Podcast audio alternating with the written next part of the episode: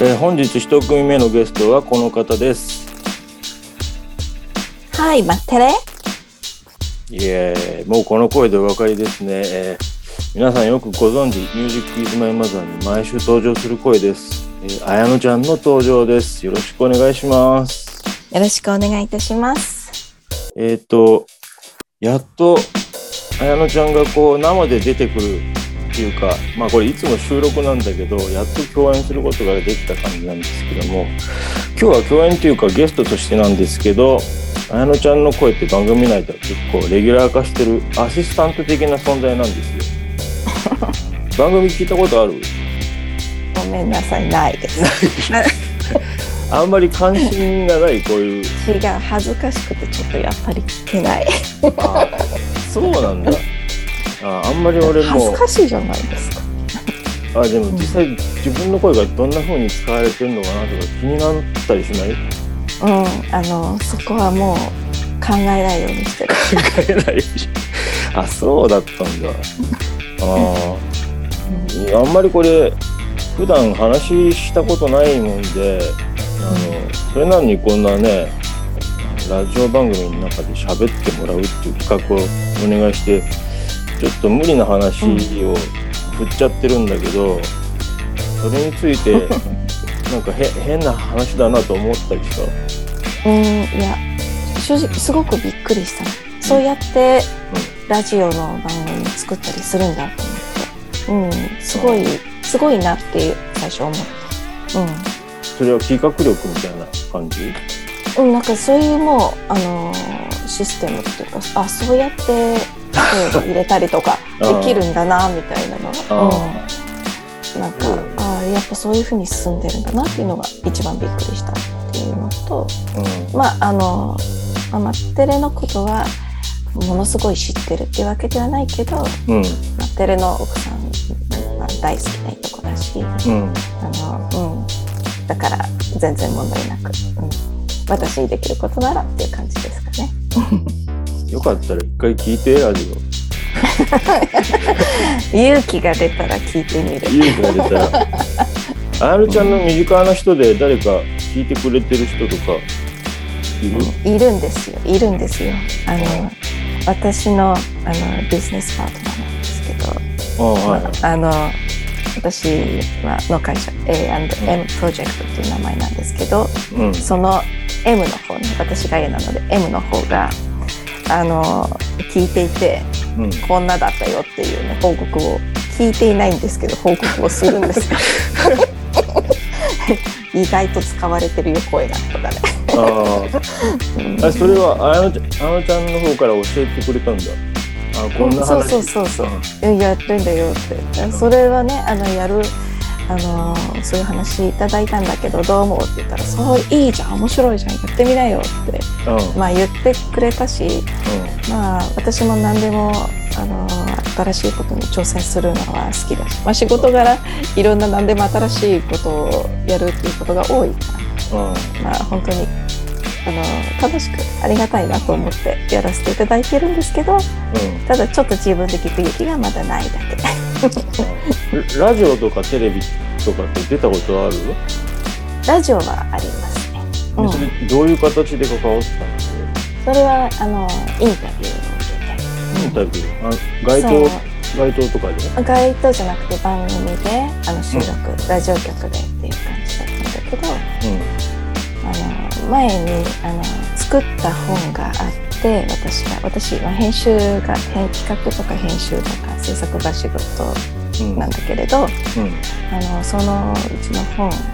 前に作った本がうん。あのアメリカのあのインターナショナルブックアワードというのであの多文化っていうあのノンフィクション部門でうん。最優秀賞を取ったんですよ。うんわお Wow! Yeah! わお Fantastic でしょあそうだねえすごいすごいねすごい、すごいでしょ？うん。ちょっと自慢してるんだけどね。そう。なので、それ、それで、あの、まあ、ラジオに呼ばれて、うんその制作の裏話とか、そそのラジそういう話をして、静岡。静岡うん。へ本当うんじゃあなんかあの一応メディアに載ったのがきっかけでラジオ,、うんラジオ局からのオファーがあったってこそうですね。なんか分新聞とか。雑誌とか。あうん。ーなんだ俺出遅れたなほいじゃ でもねあの、うん。英語でこういうふうにやったりするのって ないじゃないですか。通あ実は英語は結構やっぱり仕事で使ってて、うん。通訳とかはしたりしてるんだけどでもこういうこう効果音でなんか「Oh no」とかそういうの。やるとかないから。ーない。あのまああの通訳中にもあまり言う言葉ではない。そうだよね。ちょっと心の中では思ってても「Oh no」って思っててもそれは言わないから。うん不謹不謹慎だよね。仕事で使ったら、そう。うん。なので、うんそういう感じです、うん。でもすごいね。いいね待ってねこうやって仕事ラジオの。いやこうん。れ仕事じゃないんだよまるっきり、あそうなの？うん、これで収収入は1円もない。あええこれはどうよ。完璧なるボランティ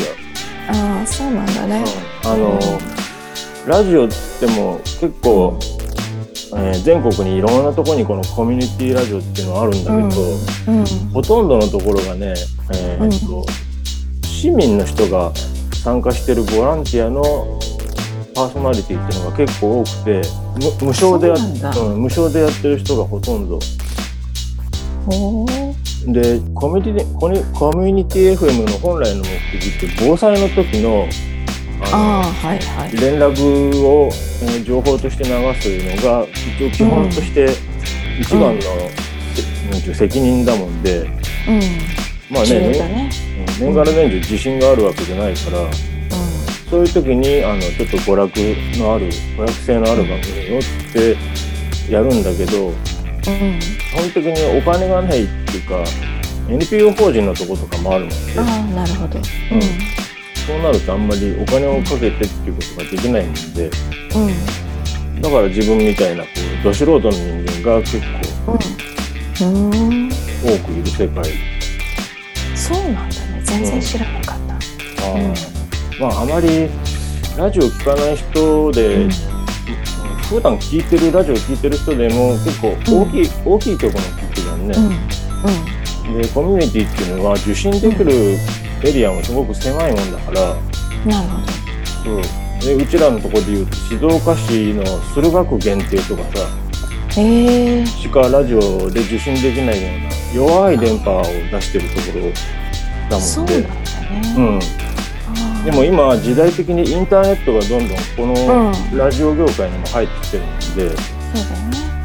じ実際のところはリアルタイムで世界中の人が聞ける。うんおおだからこれ今「ミュージック・イルマイ・マザー」ってやってるの石川県の FM 局なんだけどうん。もう世界中のどこからでもアクセスできちゃう。あーすごいね。そうだよね、うん。私のビジネスパートナーに聞いてるんだけどそう。だから今のところこの全然リスナーの手応えっていうのが感じられてないんだけど 全然フィードバックフィードバックが聞こえてこないもので。うん、意外とあのそうですね。きっとラジオでこ孤独だね孤独すごい孤独。できっとたくさん聞いてくれてるよ。きっとすごく。あーそれだといいんだけどね。うんでこれ地元 地元で喋ってる人間じゃないから自分は静,、静岡にいながら FM、石石川県の FM に参加してるので、うん。局に行くこともまずないだよね。あのスタジオの独特の空気、うん。なんかミキサーに囲まれてマイクがあってとかさ、うん。ああいう雰囲気の中にもいないもんで、うん。うん。いつまでたってもこうラジオ DJ をしてるっていう実感が持てないっていうのかあな、うん。ーなるほど、でもいつも綾乃ちゃんと電話で話すと思うんだけどうん。なんかね綾乃ちゃんって英語の話せる日本人っていうよりも日本語の話せる外国人みたいな 感じがするんだけどすごくネイティブに近い英語喋るよね。そうなのかしら。イギリイギリス英語とイギリス英語です。アメリカ英語って全然違う？全然違う家にいる時は、うん、家族と話す時はもうもっぱらイギリス英語。イギリス英語と日本語の混ざったやつ、混ざる、じゃあもう年中どっちの言葉も抜けない状態なんだ。どっちもどっちも。あさらっとそういう言葉が出ちゃうんだね。うん、うん、っていうかまあ、うん、別にね。そうだよ。たまにあの綾乃ちゃんからのリアクションが「OK?」とかっていう感じの時があるので、うん、あそう。うん。あ自 すごい。分ではわからないんだけれど。すごい自然に出てくるもんだ、うん。うん。で一応このバンドあのこの番組、えー音楽を題材にしてて、で今回あのいろんな人をゲストに呼んで、まあみんな一般人なんだけどね特に有名な人とかいるわけじゃないんだけど、自分に関わりのある人で、ゲストを大勢呼んで対談を今回特集としてやってるんだけど、うん、でそれぞれの人に、えー自分の好きな音楽とかあと中にはアマチュアミュージシャンもいるもんで、うん。そういう人たちには自分の曲紹介をしてもらったりするんだけど、うんうん。えー今回綾乃ちゃんには選曲3曲してもらったんですが1曲目ちょっと音楽かけたいなと思うんだけど、えーカルチャークラブ、はい。うん。えーとこれを選んでくれたんですけど、えーうん。コメントがさ「私の運命を変えた曲」って書いてあるんだよね。うん。これいつぐらいの時に聴いてた曲？これ多分中学1年か2年かそれくらいだったと思うんだけれどうん。この曲をまあ初めて聴いてうん。で、まあ、すごくかっこいいなと思って衝撃を受けたのね。うん。この曲もかっこいいし、まあ、歌ってる人あのボイ・ジョージのあの見た目もすごかったんだけれどうん。あの本当に今まで自分が考えていたこの音楽の世界と全然違う世界が本当に地球の裏側にあるんだっていうことで気がついて。でこういう音楽をもっと聴きたいしそういう文化をあのもっと知りたいなって思ってロンドンに住みたいなこういう音楽がいっぱいあるようなそういうロンドンに住みたいなって思っあそのきっかけになった曲がこのカル,、うん。カルチャークラブの、えー俺下手英語下手くそだからこれ言ってくれる？た。Uh, do you really want to hurt me? おおかっこいいねやっぱし、う んこの曲でそういうイギリスに行くことを決意したという一曲なんだ。そう。あそう。これで私はいつかイギリスに行ってロンドンに住もうって。中学2年生くらいの時に思ったのね。ー俺も一応名前ぐらいは知ってるんだけどうん。うんあのカルチャークラブって世界的に有名になった曲はあのさカーマクメディアンでしょ？うん、そうそう、うん。さっき打ち合わせたその曲ぐらいで、うん。うん。他の曲までまあこれデビュー曲だってさっき言ってたけど、うん。あんまり知らなかったんだけどもね。うん。えっ、とボーイ・ジョージってあのいいわゆる中性的な魅力のある人で、そうん。うん。でそれと対照的にアメリカにプリンスって人がいるじゃん、うん。うん。あの人もデビュー当時ちょっとみんなから気持ち悪がられるぐらいあの、うん。そういう中性的なところを、うん。セックスシンボルみたいな感じで、うん押して出てきて最初はすごく異様なアーティストに見えたんだけどうんうん。後にもうなんかもうね人々からすごい天才と言われるような存在になってそうだよね。プリンスちょプリンスさんはちょっと後だよね。これでね、多分5年経ったかもしれない。うん。あやなちゃんがそのショックを受けたのはやっぱりアメリカではなくてイギリスの方のうん、うん、音楽とか文化とかにかなり影響を受けたってこそう。あのまあカルチャークラブもそうだけど、まと、あ、その当時のやっぱりあのミュージックシーンがすごく、まあ、流行ってたっていうかそういうイギリスの音楽がすごく好きで。ちょうどアメリカではマイケル・マドンナとかがすごく話題になってる頃にまあ、イギリスだったら、うん、デヴィッド・ボウイとかユーリズミックスとかデュラン・デュランとか、ペットショップボーイズとか、スティングとか、まあ、今聞いてもかっこいいなと思う人たちがたくさん出てて、うん。まあ、周りの 周りの友達はそういう人が全然いなくてこう。あいなかった。いなかった。みんながこうあのアンアンとか買ってる時に私は「ビバロック」っていう雑誌を買って読んで読んでる読んでたしあ,、うん、そうあまり周りにはそういうの好きな人があんまりいなくて、うん、うん、でもその中でも、あのー、ちょっとこうそういう洋当時洋楽といったその洋楽が好きな子たちとあの友達になって、えー、いろんなコンサートに行ったりとかうん、今では懐かしいなという感じですかね。うん、それじゃあ、えーと、曲紹介してもらおうかな。一応このカルチャークラブの曲を一番最初にかけようと思って、えー、綾乃ちゃんから曲紹介をお願いします。はい、では1曲目は Do You Really Want to Hurt Me by Culture Club はい、えー、カルチャークラブの Do You Really Want to Hurt Me はい OK? OK, OK を聞いていただきました、えー、でこの後、えー、また違う曲を聴いてもらうんですけど、うん、すごく意外だったのがなかなか渋いとこ行くんだよね選曲が。うん、渋いですかね、うん、クラシッククラシック。うん。普段はあのクラシックか、うん、ジャズか映画音楽を聴いてるのが多いかなと思います、うん、あんまりこうガンガン激しい音楽聴いてテンション上げるって感じでなくてこう。あでもクラシック音楽とかってやっぱりすごい熱いあの情熱的なものもすごくたくさんあるしドラマティックなものもすごくあるし、うん、あのやっぱりすごくこうパワーパワーが出るような音楽たくさんあると思うんですね。うん、ここういう音楽聴く時っていうのは、うん、何か何かしながらの BGM に聴いてる？それとももうヘッドホンして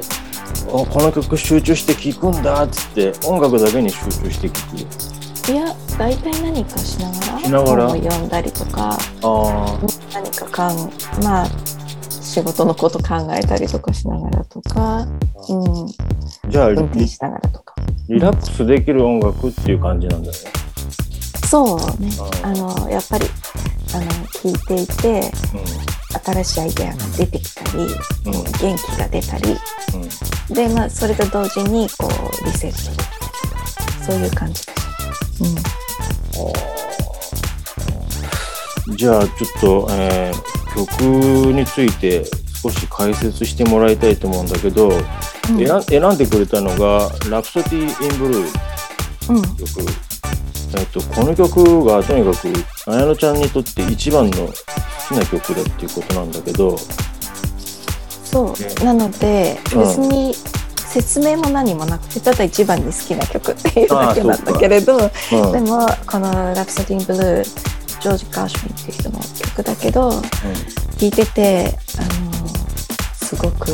ドラマティックで楽しくて、うん、なんかこう聴いてていつもワクワクしちゃう。本当にワクワクしちゃう。だからあのあんまりこう落ち込んだりすることって性格上ないんだけれど、うん、あの何かやっててちょっと停滞してたりとか、うん、あのまあ、仕事なんかでもちょっとこううんどうしようかな。この次のステップどうしようかなとか悩んだりとかする時に聞いたりすると、うん、なんか「おおやるぞ!」って感じ「お おやるぞ!」ってなる。なる素晴らしい。本当に素晴らしい曲だと思う。これもクラシックだけどジャズな感じがあるこうちょっと楽しい感じの、うん、大好き。多分ねこの出だしのクラリネットの音、うん多分もうみんなどっかで必ず聞いてると思うんだけどね、そうそうすごく言うね、うん、ただこれ前編17分ぐらいあるけど、うん、多分最後まで聞いたことがある人っていうのはそんなにいないかもしれないんだけど、出だしの聞いてください、うん、出だしのイントロはもうかなりいろんなところでイメしてるはず。うんでちょっと、えー、番組の放送時間の都合もあってフルサイズでこれかけることできないもんで、うん、途中でフェーズアウトすることになっちゃうんだけど、はい。えっ、ー、とじゃあこの曲紹介してもらいましょう。お願いします。はい。えっ、ー、とジョージ・カーシュィンの「ラプソディン・ブルー」はい、ジョージ・ガーシュウィン、ラプソディ・イン・ブルーを聞いてもらいました。えー、っと、今、フェードアウトされて、小さく我々のトークのバックで少し続きが流れていると思ってください。それで、えー、っと、そうだな、えー、っと、いろいろ質問事項書いてあると思うんだけど、うん、今までこの、俗に言うライブフェスとか、あのライブハウスとかっていうところでバンドの音楽を直接聴いたとかあと、まあ、最後にね、えー、本当ならもう一曲や、えー、うん、リストアップされてた中で「キャッツ」うん、キャッツっていう、うん、あの、うん、なんだっけ？ミュージカル？ミュージカル。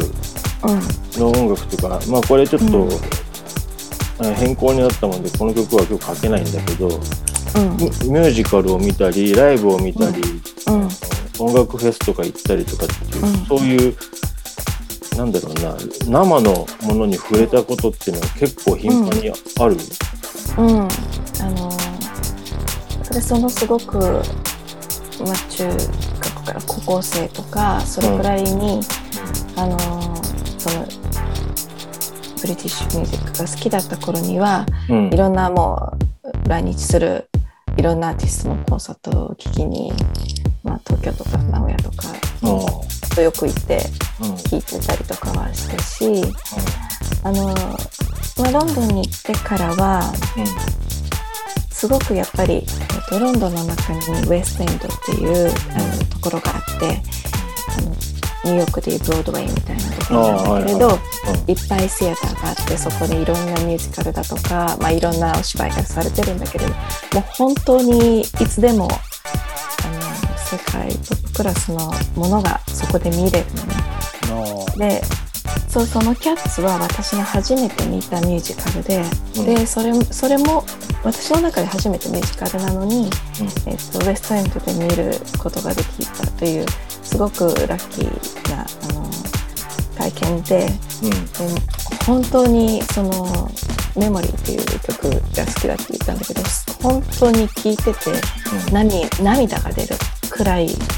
そのその美しくてパワフルでもうその歌が終わり終わった後に、うん、みんなの拍手が本当に止まらなかったけれどあのそう本当に素晴らしいなと。うん、でどこどこにどのあのミュージカルもそうなんだよね。そこで放送されてるのは本当にスタンダード高くて、うん、うん。キャッツって日本日本だと劇団四季だっけか、うん。うん、が上演してるんだよね。うん、日本は見てなくて 残念なんですけれど、うん。私それがちょっとやっぱり今静岡に住んでることの一番残念なところそういった、う。ん、ものが見れないっていう、ね、なかなか入ってこないよねそういうのが、ね、なかなか入ってこない、うん、ちょっと位置的にはさ東京と名古屋に挟まれてて、うん、あの割と大都市をこう巡るような公園とかって、うん、静岡飛び越えていっちゃうんだよね。そうそ う確かに、うん、それ昔感じる。あの美術館とかもねなんかその展示なんかもすごくいいものがあっても静岡取り取り越えちゃう。まああの行ける距離だから全然いいんだけれど、うん、それでもなんかちょっと今日夜行ってみようかなっていう感じではないでしょ。そこがちょっと残念な感じはするんだけれど。でも最近つい最近なんか行ってきた前には、うん、えー、っと静岡で文楽を見ました。文楽っていうと、えー、能とかそういう世界？あの、ね、人形。ああはいはいはいはい浄瑠璃、うん、素晴らしかった。素晴らしかった。本当にそれってあの日本の古い芸能だよね。そう、うん、あの言葉は現代語ではなくてずっと古語みたいなのがそう。使われるでしょ。そそれって聞いててわかる？うわからない。途中でじとこう横に字幕が出るからそっちをあ見たりとかしたり、うん、ー。あとはこうあのヘッドホンで解説とか、ううん、前にあのそ今回はなかったけど前に東京で聞いた時はあの英語の解説があってんうん。うんその方が結構分かりやすかったなとか思ったんだけどあのシンプルにうん。説明してくれてるからっていう意味でね。うん。あのその方があの全くあのそのバックグラウンドがわわからないで言ってるから別に海外の人と同じレベルじゃないですか。うん。だからそれを聞いてこう丁寧丁寧だけどシンプルにその説明してくださってるのがすごくよくてあのそのそこでその歌い手さんっていうか、うん。あのいるんだけれどずっとこうストーリーをあの歌ってらっしゃるんだけれどそれがものすごいそれが本当にすごい女性の役もやるしお年寄りの役もやるしあのストーリーとセリフと全部を一人でずっとやってものすごい本当に。でもうねあのその人形の動きもすごいんだけど人が動かしてるっていうのがねうん。いつの間にかその人が見えなくなるくらい。別にこういるということがわからなくなるくらいうん。その動きに生命が宿ってるっていうのが本当にすごいなと思って。あのぜ全身黒ずくめのこうなんていうのかな、そうそう。うん。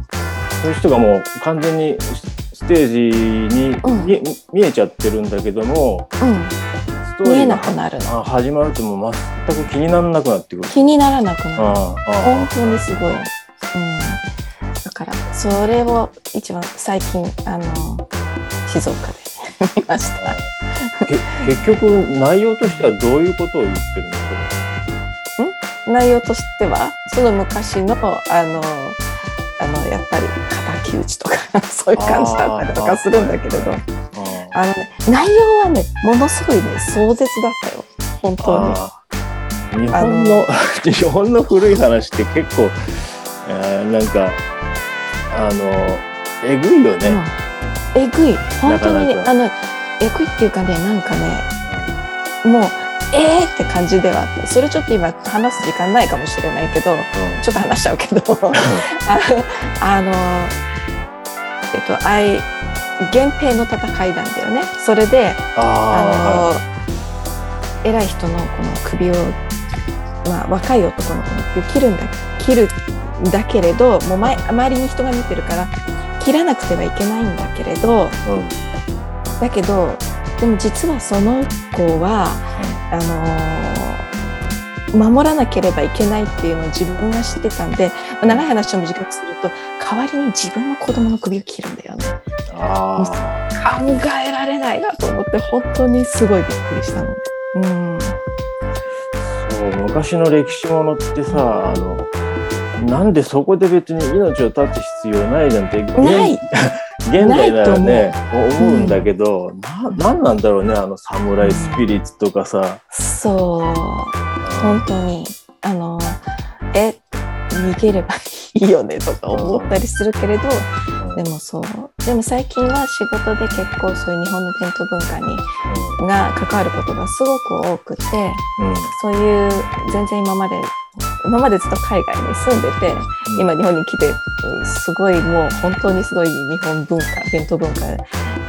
の仕事が多いんだけれどうん。させていただいてるんだけどあのそうすると意外とその昔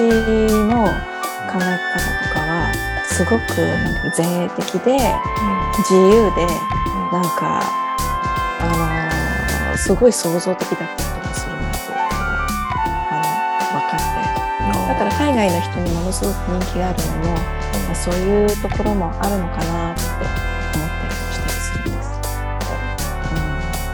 うん、全然音楽じゃなくなりましたよすいまいせん。やいやいやいや。また仕事のことを話してしまう。いやいや全全然全然あの面白い話だったから。でむしろあの今日ちょっと曲としては紹介しないけど、そのキャッツをロンドンで見た時に、この物語こそ一応どどういう話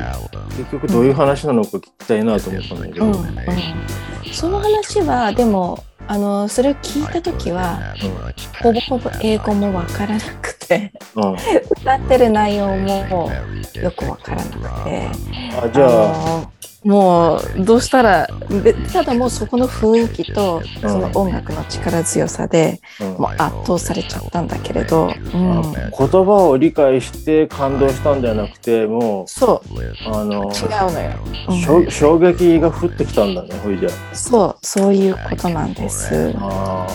うん、それって自分が例えば、うん、洋楽を聴いて、うん。えー、英語全く分かんないのにな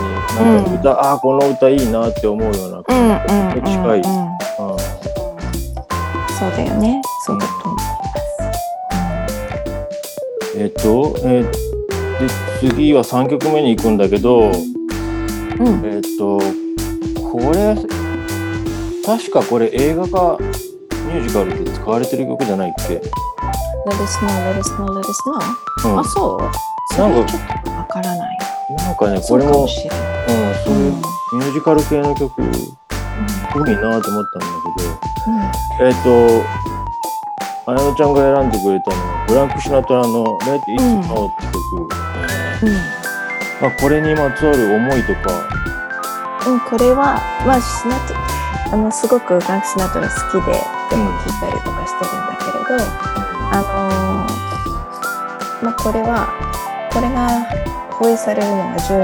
月、放映じゃなくて放送されるのが12月。そうだね。石川の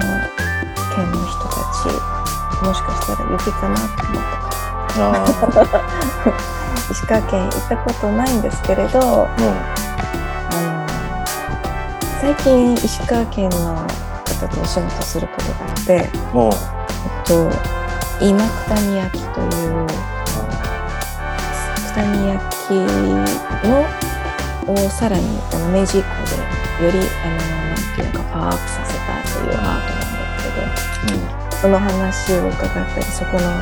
のカマさんですねアーティストの方と仕事させていただいて、うん、あの素晴らしいなと思ってそういうアートが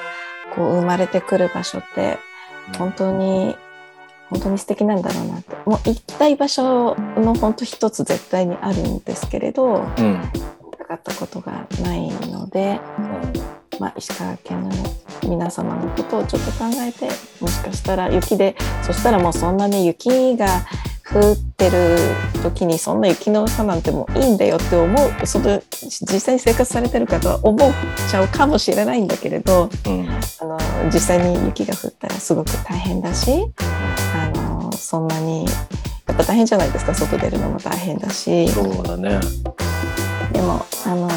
まあ、静岡雪が降らないところなんで、うん、そこからイメージした、まあ、あの素敵な冬景色と、まあ、クリスマスも近いので好きなシナトラで、うん、レルスのにしようかなと思って。それじゃあ、えー、っと12月ちょうどタイムリーな時に、えー、この曲がかかってきたら、うん、ちょっとねみんなクリスマスのうん。でワクワクしてる時だと思うんでで雪国の石川県の方にこれが、えー、なんかあやのちゃんからの素敵なプレゼントになるといいなと思って。そんなおこがあでも遊びに行かせてくださいっていう感じです。はい、はい、そうそういう意味でじゃあ紹介をお願いします。はい、では、えーと、フランク・シナトラで Let us know, let us know, let us know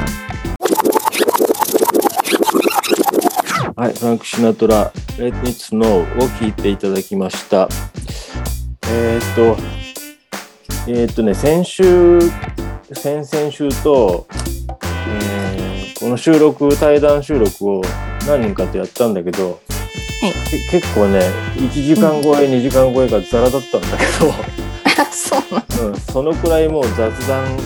してる感じになっちゃってて、うんうんうん、で編集が大変ですそうそうそう。そうなのよ。なんだけど結構ね面白い話が聞けたりとか、うん、あとまあ付き合い長い人ばっかなんだけども意外と知らなかったことも多くて、うんうん、なんかこの機会にあのこんな話ができてよかったなと思って。綾乃ちゃんもそうじゃん。ね、やっぱり普段、そうめったに話す機会ってないんだけど。そうね、うん、今回ちょっとこのラジオの関係でコメント取り頼んだりしてそれで一時ね、LINE のやり取りとか結構頻繁にしてたけど、えっ、ー、とねこの2年間、えー、コロナっていうさ人類にとって、えー、なんか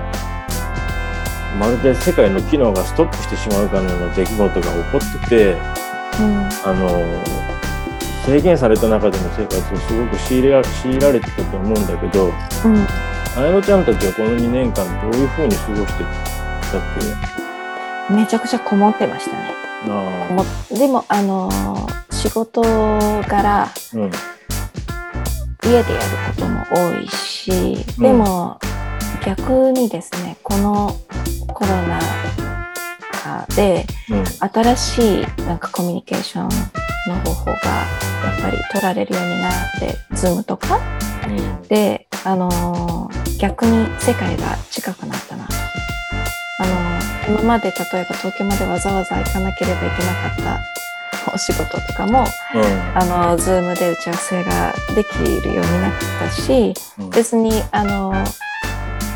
ってなったらもっと頻繁に行うこともできてより良いコミュニケーションが逆に取れたりとか、まあ、もちろん海外海外にあの向けてこうセミナーをやりたいというあの考えの方がいらしてその方のお手伝いと、まあ、仕事でなんだけどさせていただいて、うん、世界中の人で同じあの目的を持った、行えたりとかそういうのがレギュラーにねその人たちとすごくあの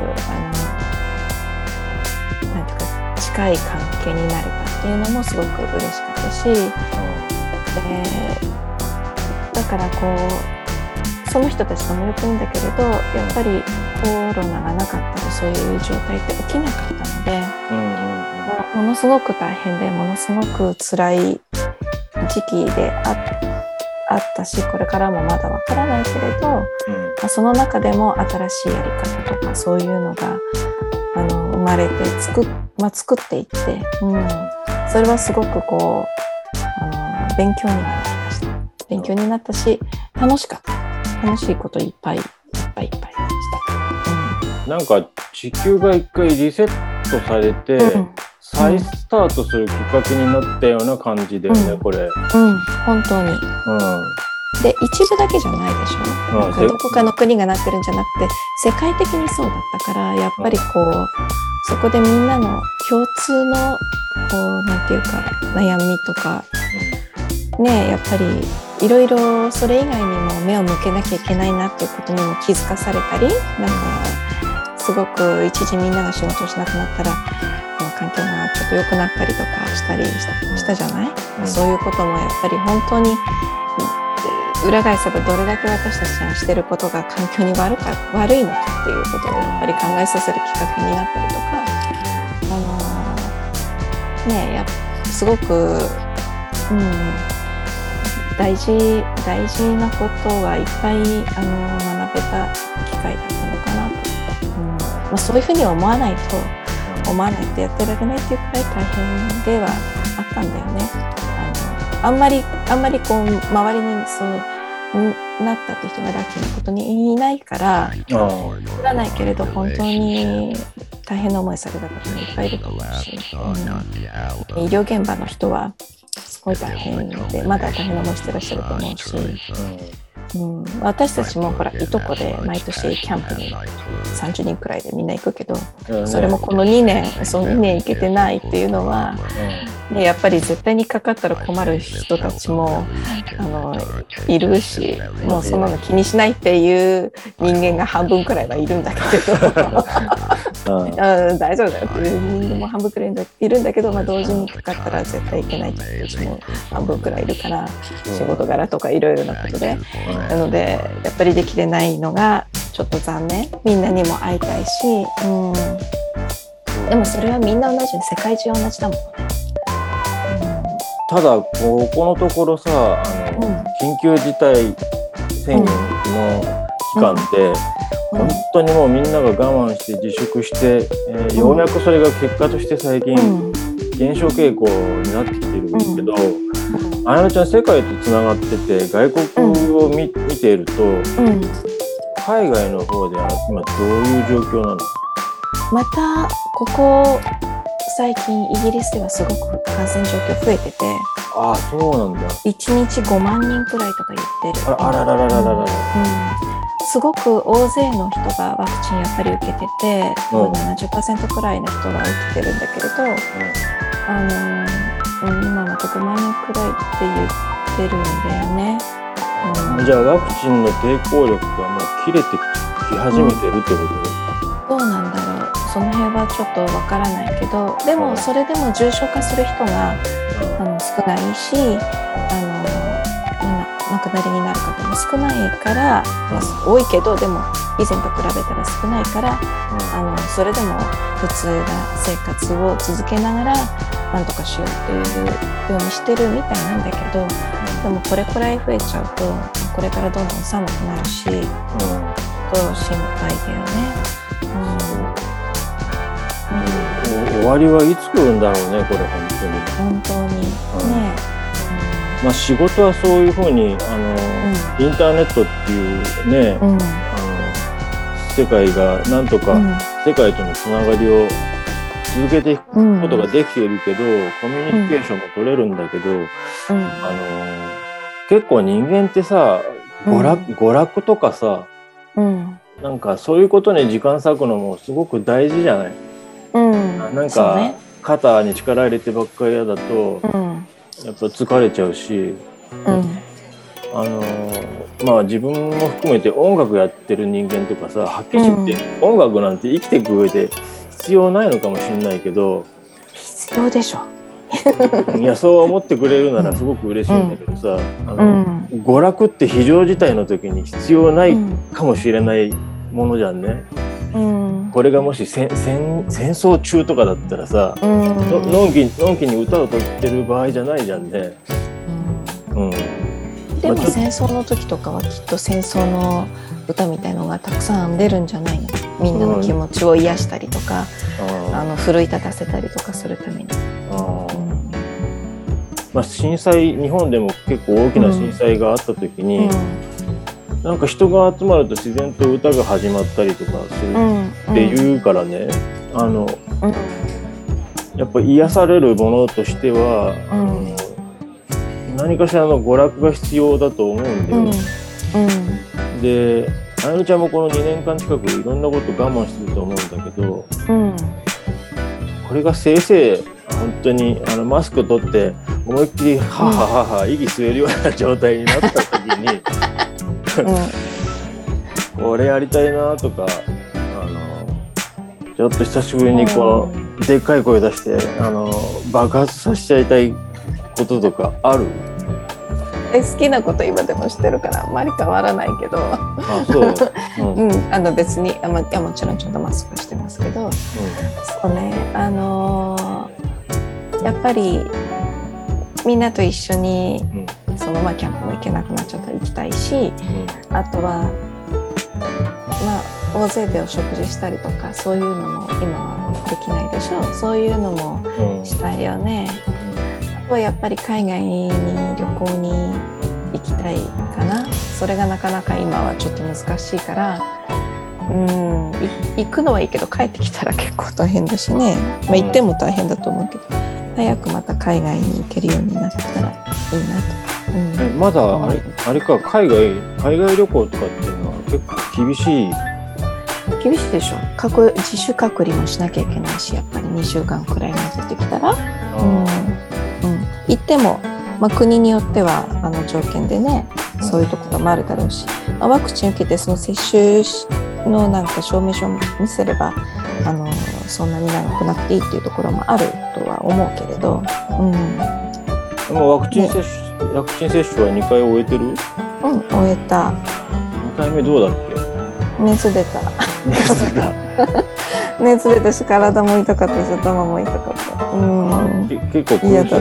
苦しんだ、うん、苦しんだ。寝ながらパピコを食べて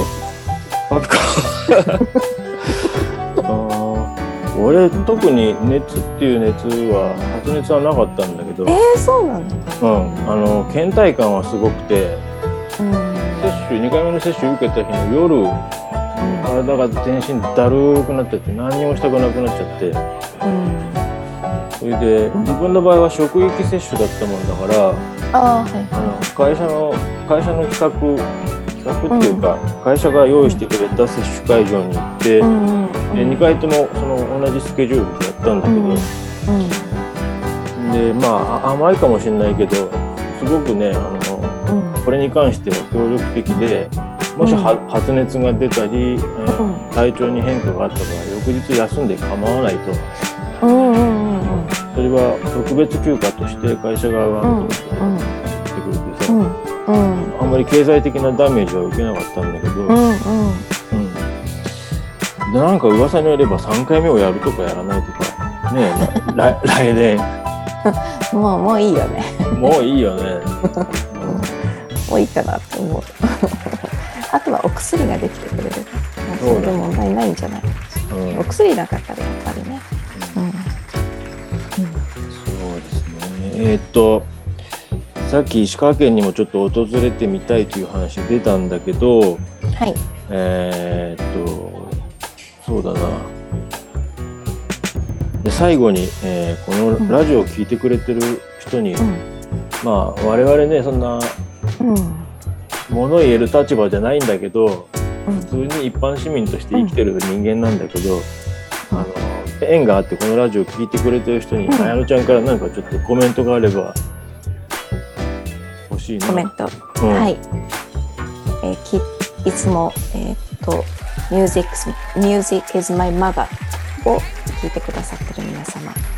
ありがとうございます、えー、そうですね。石川県絶対に行きたいです。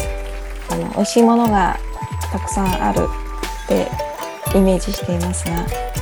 あの私の周りでは石川県で一番美味しいのはカレーだみたいに言ってる人もいるんですけれど。カレーも食べたいです、うん。そうですね日本海と、うん、こちらの太平洋側ってねあの近いのになんか全然雰囲気も違ってちょっとあの私から考えたらあのすごく素敵なあのなんかちょっとミステリアスなところなのかなって勝手に想像しております。いつかあの遊びに行かせていただけたらなと思っております。えっと、ちょっと寒い冬がやってきますけど皆様えっと、お体にお気をつけてお過ごしください。早くコロナ終われていいですね。いいですね。うん、じゃあそろそろお別れになるんですが、えっ、とここでね、あやのちゃんいつも最後に番番組聞いてくれてないと思うんだけど、うん、番組の終了時はあやのちゃんのお決まりのセリフがあるんですよ。あ、そうなの？うん、なんて私言ってるんですか？えっ、ー、と、リクエストお待ちしております。また来週お会いしましょう。バイって言ってくれてるんだよ。そうなんですね。そう。そのセリフが欲しいなと生で。えー、そうなの、うん、リクエストをお待ちしています。そんなこと言ったかな、なんて言ったんだろう？なんて言ってるんだろう、私。ね、うん。ここはあの後で、うん、編集するけど、うん。なんて言ってる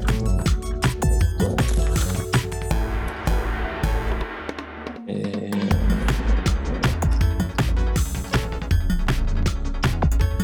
ー、I'm waiting for your request. うん。これリクエスト待ってます、ね。waiting, うん。ほんとそのままだね。うん、your request. はい。あとは next week next week. また来週お会いしましょうみたいな感じで。Okay, just see you next week. いいですね。で、最後、バイっていう。Next week. Okay. Bye. それを、あの、えーっと、初めてのあやちゃんのな生声で、okay. じゃあ、ここからまたあの戻りますね。はい。えーっと、それでは最後に、えー、あやなちゃんのいつもの声でお別れとなります、えーよろしくお願いします。ありがとうございました。ありがとうございました。Uh, we are waiting for your request. See you again next week. Bye.